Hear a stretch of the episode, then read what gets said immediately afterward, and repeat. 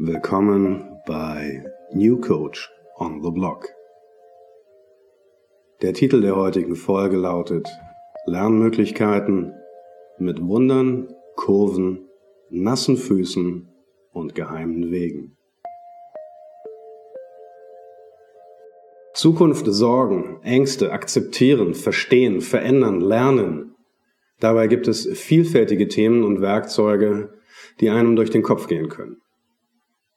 Im japanischen Reiki gibt es den geheimen Weg, das Glück einzuladen. Dieser Weg ist gar nicht wirklich geheim, jedoch wird er nur recht selten bisher praktiziert. Dazu gleich mehr. Zunächst richtet sich der Blick auf mögliche Wunder im Rückspiegel, auf ein Modell zum besseren Umgang mit Angst, eine Kurve der Veränderung und einen Prozess zur rückwärtigen Flussüberquerung mit möglichen Lerneffekten. Wunder geschehen? Was wäre wenn? Zukunftsforscher Matthias Hawks beschreibt in seinem Beitrag 48 die Welt nach Corona. Es gibt historische Momente, in denen die Zukunft ihre Richtung ändert. Diese Zeiten sind jetzt. Sowohl diese Richtungsänderung als vor allem auch das rückwirkende Betrachten greife ich auf. Beide Aspekte sind gerade heute, also schon während Corona, von entscheidender Bedeutung für einen gesunden Umgang mit anderen Menschen, mit sich selbst und mit der Welt und für das Lernen aus diesen Erfahrungen. Hawks spricht davon, dass wir uns wundern werden, sobald die Welt sich wieder mit anderen Dingen als Covid-19 beschäftigt. Sobald also andere Themen im Fokus stehen und wir uns wieder mit Fußballergebnissen, nächsten Topmodels, gesuchten Superstars, Wetterberichten und anderen alltäglichen Dingen auseinandersetzen. Wenn wieder Influencer statt Influenza im Vordergrund stehen, bleiben womöglich manche Wunder erhalten. Durch freiwilligen Verzicht, der nicht Verlust bedeuten muss, kann neuer Raum für neue Möglichkeiten entstehen, sagt Hawks. Und vielleicht muss solch ein Raum dann auch nicht sofort mit irgendetwas gefüllt werden. Einfach mal nichts tun, das fällt vielen Menschen richtig schwer. Auch den Generationen, die vor Y und Z geboren wurden. So ganz langsam scheint sich jedoch vielerorts eine Prise Entschleunigung breit zu machen. Doch wird es auch jenseits von Corona erhalten bleiben? Hawks führt weiterhin an, dass womöglich, hoffentlich Humor und Menschlichkeit wieder den Stellenwert bekommen, den sie verdienen. Auch politische, ökonomische und ökologische Wunder werden vielleicht entstanden sein, wenn wir eines Tages auf die heutige Zeit zurückblicken. Doch zurück aus der Zukunft bleiben wir zunächst im Hier und Heute. Es ist so, wie es scheint. Das sagt Peter Licht in seinem Lied Der neue Mensch. Ein neuer, ein besserer Umgang mit Angst. Geht es darum, Angst wunderschön zu finden? Nein. Allerdings muss man auch keine Angst vor der Angst haben. Und nicht nur für die aktuelle Corona-Situation, sondern weit darüber hinaus, auch in ganz anderen angstauslösenden Momenten, gibt es ein sehr simples Modell, das helfen kann. Das 4a-Prinzip. Mit seinen Punkten Akzeptanz, Anschauen, Austausch und Aktion. Ganz grundsätzlich für einen gesunden und konstruktiven Umgang mit Angst anhand des 4a-Prinzips gilt, wenn es uns gelingt zu akzeptieren, dass wir Angst verspüren, können wir danach das Licht einschalten und diese Angst bewusst betrachten und wieder selbstwirksam werden. Wenn wir anschließend mit anderen darüber sprechen, werden wir feststellen, dass auch diese anderen Menschen eigene oder ähnliche Ängste haben dass einige davon vielleicht bereits Lösungswege dafür gefunden haben. Und auf dieser Basis können wir danach in Aktion treten und etwas oder uns positiv verändern. Wie sehr passt dieses 4a-Prinzip für heutige Herausforderungen? Fangen wir von hinten an. Nein, mit Aktion ist kein Aktionismus im Sinne von Toilettenpapier, Panik und Hamsterkäufen gemeint. Action, das ist aktuell wirklich schwierig. Frei nach Prinzipien, die alle gar nicht neu sind, beispielsweise dem sogenannten Wu Wei aus dem Taoismus, kann es jetzt heißen, handeln durch Nichthandeln. Dazu sind wir momentan in vielen Lebensbereichen sogar gezwungen. Dabei können wir nun entscheiden, ob wir uns dadurch als Opfer der Situation fühlen und damit hadern, es vielleicht sogar persönlich nehmen wollen, oder die Situation mit einer ordentlichen Portion Mut, Geduld, gerne auch Humor akzeptieren, annehmen und damit umgehen möchten. Alleine schon diese Wahl zu haben und sie bewusst zu treffen, ist eine Form von Action. Die derzeitige Situation ist deshalb so fies und anspruchsvoll, weil aktuell der persönliche Austausch anders stattfinden muss und auch kann, als wir es oftmals gewohnt gewesen sind. In den sozialen Medien da darf man sich durchaus fragen, wie wirklich passend diese dazu sind. Live, echt und in Farbe. Hierfür sind die Rahmenbedingungen gerade ganz andere. Flatten the Curve, Stay at Home, Veranstaltungsabsagen, Ausgangssparren und echte Quarantäne schränken uns im wahrsten Sinne immens ein. Plötzlich müssen und können wir feststellen, dass unsere Smartphones auch eine Funktion haben, die wir neben TikTok, Instagram, Facebook und Co häufig vergessen haben. Ja, man kann damit telefonieren. Man kann darüber soziale Kontakte pflegen, bei Familienmitgliedern, Freundinnen und Freunden tatsächlich anrufen, den Kontakt dadurch halten oder wieder anders neu herstellen. Bereits das Anschauen, also das zweite A aus dem Modell, ist gar nicht so leicht umsetzbar. Worauf richtet man den Blick? Welche Aussagen welcher Expertinnen und Experten schenkt man das Vertrauen? Wir sind umgeben von unzähligen Fakten, die fast alle irgendwie glaubhaft klingen, sich oftmals widersprechen, in Summe also nicht alle stimmen können. Hier wird so viel deutlich von den Irrungen und Wirrungen unserer modernen Welt, ohne dass man dabei unbedingt in die Untiefen von Fake News oder gar Verschwörungstheorien abdriften muss. Die Augen zu verschließen, das ist eine typische und natürliche Reaktion. Das wird das Kaninchen vor der Schlange bestätigen. Es besteht jedoch ein großer Unterschied zwischen bewussten Ausblenden und angsterfüllter Ignoranz. Doch nur das, was wir erkennen, also gewissermaßen auch anerkennen, können wir bewusst beeinflussen und aktiv verändern. Damit sind wir angelangt beim ersten A. Es gilt auch hier, dass man die eigene Angst zunächst akzeptieren sollte, bevor man sich auf eine Lösungssuche einen konstruktiven Umgang damit begeben kann. Wenn es doch nur anders wäre. Sofern wir den tatsächlichen Status nicht akzeptieren und stattdessen ins Land des Konjunktivs flüchten, werden wir nichts verändern können. Wir werden dann auch keinerlei Ruhe und Geduld für diese Situation aufbringen können. Ja, nicht immer ist es genau so, wie es scheint. Doch manchmal, nachdem wir gut und ganz bewusst hingesehen haben, erkennen wir, dass Peter Licht mit seiner Aussage richtig liegt. Und dann können wir mit der Situation hadern, schimpfen und fluchen. Oder akzeptieren, dass es so ist, wie es ist. Und von genau dort aus können wir eine positive Transformation beginnen. Vielleicht gelingt es uns, den Umgang mit der eigenen Angst zu verändern oder mit der Angst der anderen, die wir spüren oder unserer Reaktion darauf. Nicht nur für den Umgang mit Angst gilt, dass sich das dickste Brett meist direkt vor unserer Stirn befindet. Und genau dort können wir ansetzen.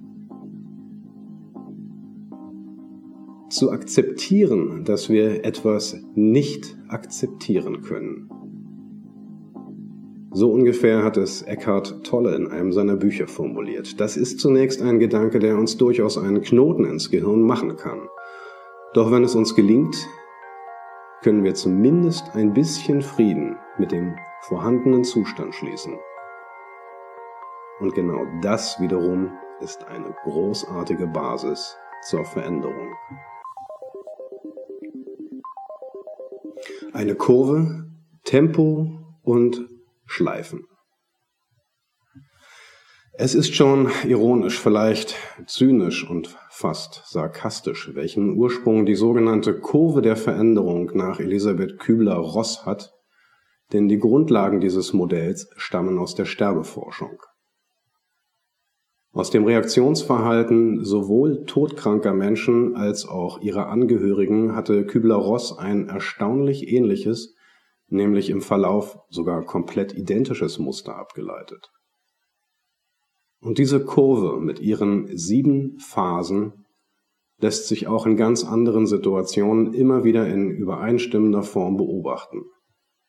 Nämlich dann, wenn eine massive Veränderung auftritt, die wir selbst nicht initiiert haben, die uns also gewissermaßen überfällt.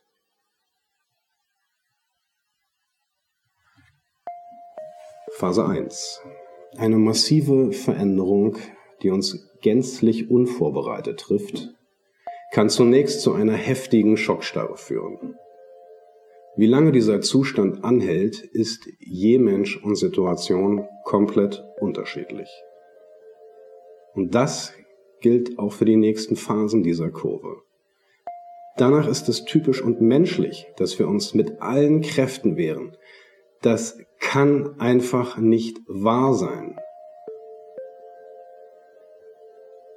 Irgendwann, wenn dieser Schock nachlässt, folgt die Enttäuschung. Das kann ein sehr heilsamer Lerneffekt sein, eben weil uns dadurch bewusst wird, dass wir nicht länger einer Täuschung erlegen sind. Allerdings kann es auch hierbei ganz unterschiedlich lange dauern, bis diese Erkenntnis eintritt und sich als positiver Effekt in uns festsetzt.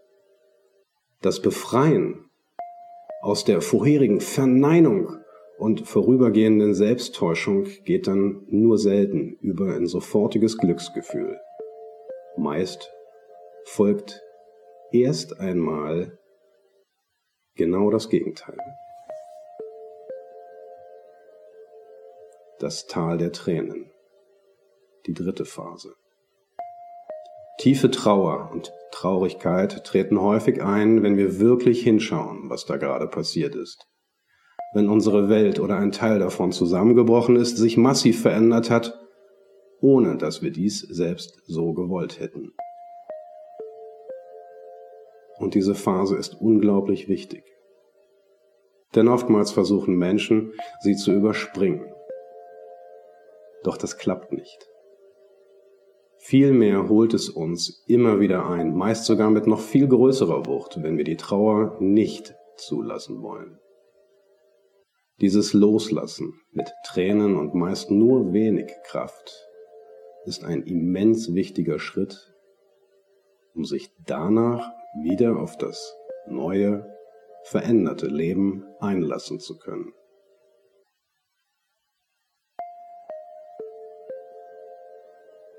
die fünfte Phase. Ausprobieren meint ganz, ganz behutsam, vielleicht auch skeptisch und möglicherweise misstrauisch den Kopf wieder in die Realität zu halten. Hinzuschauen nach der vorherigen Lähmung, Ablehnung, Enttäuschung und Traurigkeit. Sofern dieses Tal der Tränen mit ausreichend viel Zeit durchlebt werden konnte, ist meist doch ein großer Teil von Wut, Frust und Zorn mitsamt den Tränen aus uns hinausgeschwemmt worden. Mit jedem Mal, wenn wir nun die Augen ganz bewusst auf die Welt richten, können wir Schritt für Schritt akzeptieren, dass es so ist, wie es ist. Damit sind wir schon im sechsten Schritt. Und auch dies funktioniert nicht im Eiltempo. Es kann durchaus sein, dass wir einmal oder sogar mehrfach in eine der früheren Phasen zurückfallen. Ja, das darf so sein, denn das ist menschlich. Auch wenn es für andere Menschen um uns herum nicht immer einfach ist, damit behutsam und geduldig umzugehen. Doch langsam, Schritt für Schritt, erneut in unserem individuellen Tempo wird es uns gelingen, diese veränderte Welt um uns herum wirklich vollends zu akzeptieren. Uns selbst dann wieder in genau diese Welt zu integrieren. Wieder wirklich zu leben.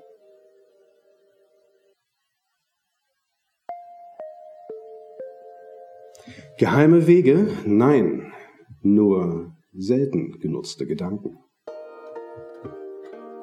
Neben dem klassischen Handauflegen, mit dem die meisten Menschen es verbinden und das man ohne elektronische Medien oder das Internet auch aus der Ferne praktizieren kann, gibt es beim japanischen Reiki ebenfalls eine philosophische Ebene, die gar nicht hochgeistig, sondern sehr pragmatisch, praxis- und alltagstauglich ist. Der sogenannte geheime Weg, das Glück einzuladen, ist nämlich keineswegs geheim. Also nicht esoterisch, sondern vielmehr exoterisch. Besteht aus fünf simplen Sätzen. Gerade heute ärgere ich mich nicht. Gerade heute sorge ich mich nicht. Gerade heute bin ich erfüllt von Dankbarkeit. Gerade heute arbeite ich aufrichtig an meinem Leben. Gerade heute bin ich freundlich zu allen Lebewesen. Jede dieser Lebensregeln beginnt mit gerade heute und man kann sich also jeden Tag aufs Neue entscheiden, ob man sich daran orientieren möchte. Hier gibt es eine Vielzahl von Querverbindungen sowohl zu den Gedanken von Matthias Hawks als auch zur Veränderungskurve und dem 4a-Modell.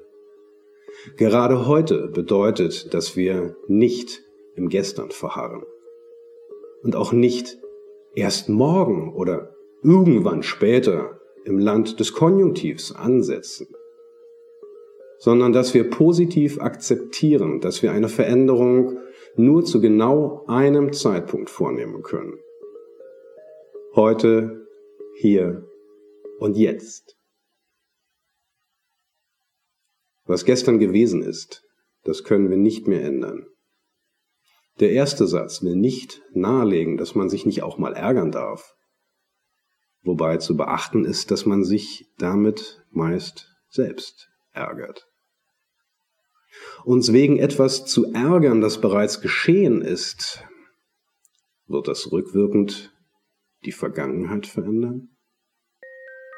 Leider nein. Doch wir können daraus lernen und die Zukunft anders gestalten. Der zweite Satz wiederum soll nicht ausdrücken, dass man stets mit der rosaroten Brille durchs Leben laufen muss. Es wird schon irgendwie gut gehen. Das ist zwar zum Teil eine durchaus gesunde Haltung, allerdings sollten eine aktive Zukunftsplanung und konstruktives Risikomanagement dadurch keineswegs vernachlässigt werden. Aber wie sehr mache ich mir Sorgen über eine Zukunft, die noch gar nicht eingetreten ist? Kann ich heute schon etwas verändern, bestimmte Weichen stellen? Wenn nicht, so lautet die dahinterstehende Empfehlung, sich nicht heute schon von Sorgen und Zweifeln auffressen zu lassen. Das sagt sich leichter, als es umsetzbar ist, doch es funktioniert. Wie sehr die Sätze drei bis fünf irgendwie mit Corona zu tun haben, möge jedem überlassen sein. Für mich und mein Verständnis haben sie sehr viel mit der aktuellen Situation zu tun. Wenn alles gut läuft, macht man sich nur selten Gedanken über Dankbarkeit. Umso mehr ärgert man sich, wenn es nicht so läuft wie gewünscht oder man sorgt sich, dass es eines Tages nicht mehr gut läuft. Gerade in Zeiten wie diesen kann es die Chance geben, für gestern noch Selbstverständliches, heute wirklich dankbar zu sein. Sich auch der vielen kleinen Dinge bewusst zu werden, die uns täglich begegnen und bis gestern meist übersehen wurden. Oder vielleicht ganz einfach dafür dankbar zu sein, dass man lebt. Und für all diese Kleinigkeiten, aus denen das Leben zu großen Teilen besteht. Sie eben nicht als selbstverständlich anzusehen, sondern, wie im vierten Satz beschrieben, sehr bewusst und achtsam damit umzugehen. Ja, das kann sich durchaus auch mal wie Arbeit anfühlen. Und wann sollten wir freundlich sein? Nur dann, wenn es uns richtig gut geht oder oder nur in Krisenzeiten oder gerade dann nicht, sondern stattdessen die Ellenbogen ausfahren, um unser eigenes Wohl zu schützen? Auch dies möge jeder Mensch individuell für sich selbst beantworten. Mein Wunsch ist jedoch, dass wir es möglichst dauerhaft tun, möglichst häufig freundlich zu unserer gesamten Umwelt sind. Vor allem gerade heute. Nasse Füße, eine rückwärtige Flussüberquerung als Einladung zum Lernen. Nun ist es in ganz vielen Bereichen des Lebens bislang nicht die allergrößte Stärke der Menschheit gewesen, aus der Vergangenheit zu lernen. Stets und ständig werden Räder neu erfunden, längst abgestandene Weinsorten werden aus vermeintlich innovativen Schläuchen jetzt neu dargeboten. Und lernen wir Menschen wirklich nur aus Schmerz? Nur dann, wenn es so richtig, richtig wehtut? Geht es auch anders? Und wie könnten wir dabei den typischen Reaktionsmustern namens Vergessen und Verdrängen aktiv entgegenwirken? Es gibt sogenannte Vermeidungsziele und deren positive Geschwister die Annäherungsziele. Weg von oder hinzu, so könnte man es alternativ formulieren. Dabei haben letztere eine deutlich positivere Ausstrahlung, vor allem für uns selbst und damit auch eine andere, nämlich konstruktive Wirkung. Wenn wir ein Motiv haben, das uns wirklich, aber mal so richtig motiviert, dann sind wir mit echter Überzeugung und Hingabe bereit, uns zu verändern. Vielleicht sogar dauerhaft und nachhaltig zu lernen auch trotz nasser Füße bei der Flussdurchquerung. Diese Grundgedanken werden im sogenannten Rubicon-Prozess verwendet. Dabei steht der italienische Fluss namens Rubicon stellvertretend für eine Hürde, die unabhängig von ihrer objektiven Größe für uns selbst ein zunächst scheinbar unüberwindbares Hindernis darstellt. Üblicherweise wird dieser Rubicon-Prozess mit seinen fünf Schritten in der Entwicklungsrichtung durchlaufen, also vom Bedürfnis über das Motiv hin zur Intention, dann von der präaktionalen Vorbereitung hinein in die eigentliche Handlung. Doch man kann auch ihn einfach mal rückwärts betrachten um daraus zu lernen. Corona als Chance ist ein echt fieser Claim und nicht meine Erfindung. Doch im Grunde genommen ist dies eine Kernbotschaft aus dem Beitrag von Matthias Hawks. Und es ist auch gleichzeitig eine Hoffnung, die ich in mir selbst spüre. Denn schon jetzt und heute, in einem Land, das bisher bei weitem nicht so massiv betroffen ist wie andere Regionen, haben sich bereits viele positive Veränderungen eingestellt. Vielerorts hat sich das Handeln schon verändert. Beispielsweise ist weitestgehend flächendeckendes Homeoffice plötzlich möglich, wo es gestern noch nicht ging oder nicht üblich war, nicht gewünscht war.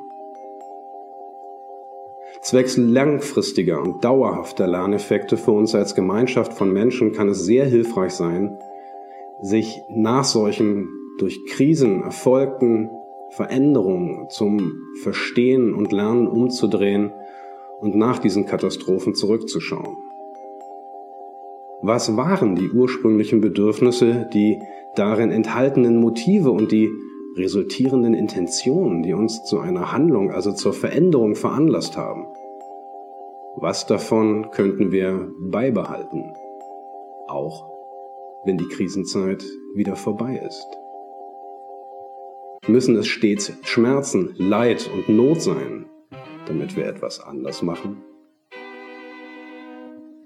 Hoffentlich nicht. Ganz sicher nicht. Lernen darf auch Spaß machen, genau wie Veränderung. In enger Verwandtschaft zum Spaß befindet sich der Humor. Und der ist gerade in Zeiten wie diesen umso wichtiger. Dazu zitiere ich mich einfach mal selbst aus meinem Buch Agile Spielzüge. Das Wortauskunftssystem zur deutschen Sprache in Geschichte und Gegenwart beschreibt Humor als gelassene Heiterkeit, die den Menschen befähigt, in schweren Situationen eigene und fremde Schwächen zu belächeln und den Mut zu bewahren. Was dort ursprünglich als Anregung für Führungskräfte in Unternehmen oder auch Trainerinnen und Trainern auf Basketballplätzen gemeint war, gilt ebenfalls für uns selbst. Umso mehr. Die Fähigkeit zur Selbstführung zeigt sich wohl gerade in schweren Zeiten. When the going gets tough, the tough gets going. So hat es Billy Ocean vor sehr vielen Jahren mal besungen. Nun sind zwar die Möglichkeiten zum Gehen momentan schon durchaus eingeschränkt, vielleicht werden sie es durch weitere Ausgangssperren bald noch mehr. Doch es liegt zu großen Teilen in unserer eigenen Hand und Macht, in unserem Blick auf die Welt, in unserem Hirn und Herz, wie wir mit dem Leben auch in taffen Zeiten umgehen. Den Mut bewahren, am besten in Kombination mit einer Portion Geduld und Zuversicht? Dazu soll hier eine schwedische Philosophin und Change Managerin zu Wort kommen. Das Zitat lautet, das haben wir noch nie probiert. Also geht es sicher gut. Pippi Langstrumpf.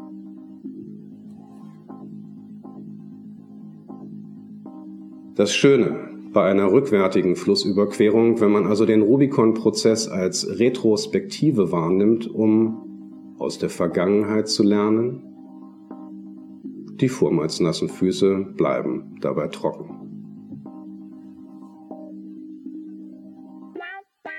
Ein Fazit mit Soul.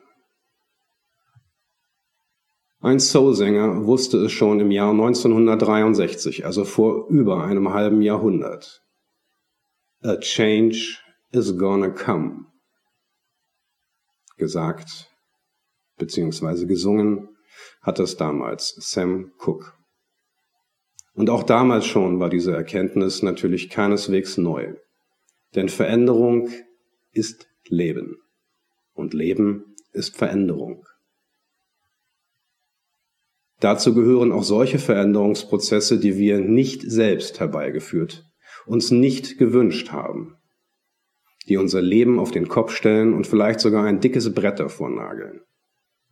Aber wie geht es weiter, wenn wir uns mit unserer Angst auseinandergesetzt, den Rubikon überquert und den Weg zum Glück, hoffentlich, gefunden und betreten haben.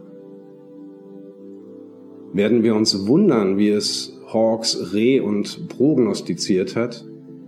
Hoffentlich lautet meine erste Reaktion. Doch noch mehr wünsche ich mir, dass wir uns nicht wundern, sondern vielmehr verstehen. Dass wir wirklich, so richtig, voll und ganz die Gründe verstehen, aus denen heraus eine hoffentlich positive Veränderung nach Corona dann eingetreten ist. Damit dadurch dann die Chance besteht, dass wir nicht gleich wieder in alte Verhaltensmuster samt Ignoranz und Ellenbogenmentalität verfallen. Dies wird nicht der letzte Virus sein, mit dem wir uns als Menschen, als gesamte Menschheit auseinandersetzen müssen. Wenn wir verstehen und nicht gleich wieder vergessen, was Menschsein wirklich heißt, werden wir auch neue Krisen überstehen können. In diesem Sinne auch zum Abschluss ein Zitat von Peter Licht. Der neue Mensch wird kommen. Möge er bei uns bleiben.